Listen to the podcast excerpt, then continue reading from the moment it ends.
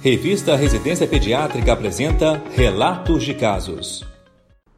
O relato que passaremos a apresentar aborda a Síndrome de Prader-Willi, que cursou com uma evolução respiratória grave. Se trata de uma paciente de 6 anos, pesando 62 quilos.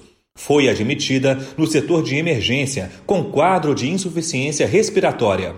Na ocasião, se encontrava dispneica com cianose central. A mãe relatava febre baixa não aferida e tosse produtiva havia dois dias, sem outras queixas.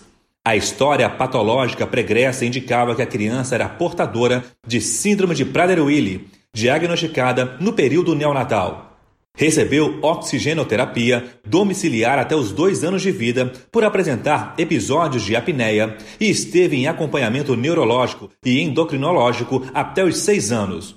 Referia ainda epilepsia e estava em uso de fenobarbital e de Puran T4. Ao exame, se encontrava alternando períodos de agitação e de sonolência, apresentava 134 batimentos por minuto de frequência cardíaca e 130 de pressão arterial sistólica e 50 de diastólica. Pulmões com roncos e sibilos esparsos, a ausculta com 53 incursões por minuto e 87% de saturação de oxigênio em ar ambiente. Foi instalada oxigenoterapia através de máscara facial com reservatório. A radiografia de tórax evidenciou infiltrações alveolares difusas bilaterais e os exames laboratoriais indicavam leucocitose com desvio para a esquerda, linfopenia e aumento de proteína C reativa. Com o diagnóstico de pneumonia comunitária, baseado nos achados clínicos laboratoriais, foi iniciada antibiótico-terapia endovenosa. No segundo dia de internação, a paciente evoluiu para síndrome do desconforto respiratório agudo, com transferência para a unidade de terapia intensiva. Nos dias subsequentes, piorou clinicamente com o aparecimento de febre, sendo então modificado o esquema terapêutico devido à sepse.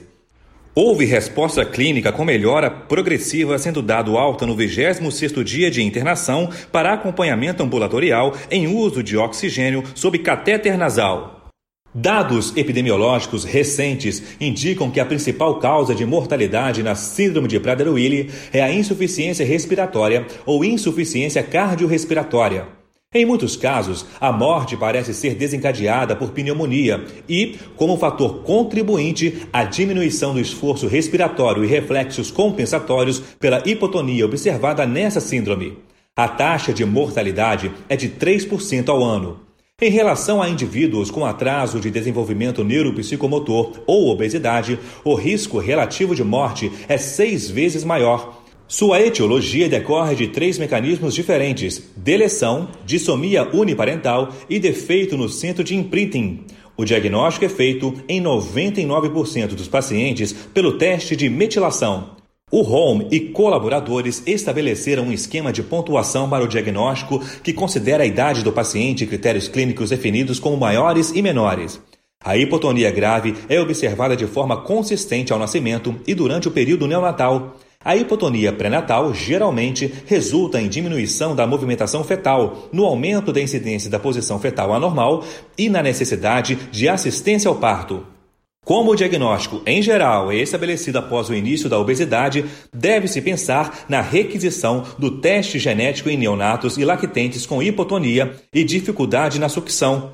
Isso poderá contribuir para o diagnóstico precoce, diminuindo a utilização de recursos invasivos e, às vezes, de difícil interpretação. Sendo a causa genética mais comum de obesidade e de difícil controle, pode haver, a longo prazo, distúrbios do sistema cardiovascular, como hipertensão arterial, tromboflebites, edema crônico de membros inferiores e arteriosclerose precoce, diabetes melito tipo 2, além de apneias do sono e insuficiência cardiorrespiratória.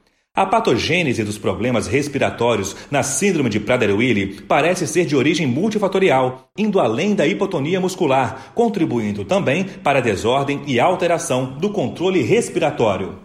Infelizmente, nenhum medicamento ou tratamento cirúrgico tem mostrado eficácia em longo prazo, a prevenção da obesidade e suas complicações constituem um dos maiores desafios dessa síndrome, preconizando-se um controle dietético rigoroso e a prática precoce de atividade física. O uso do hormônio de crescimento tem se demonstrado benéfico, mas ainda é controverso.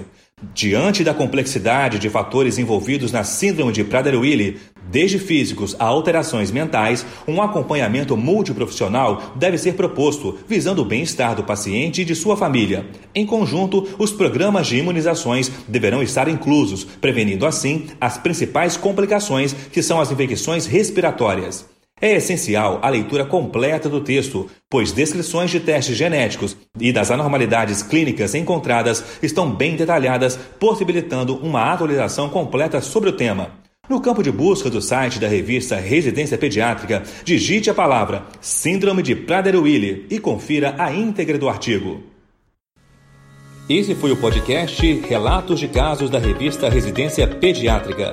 Realização Sociedade Brasileira de Pediatria.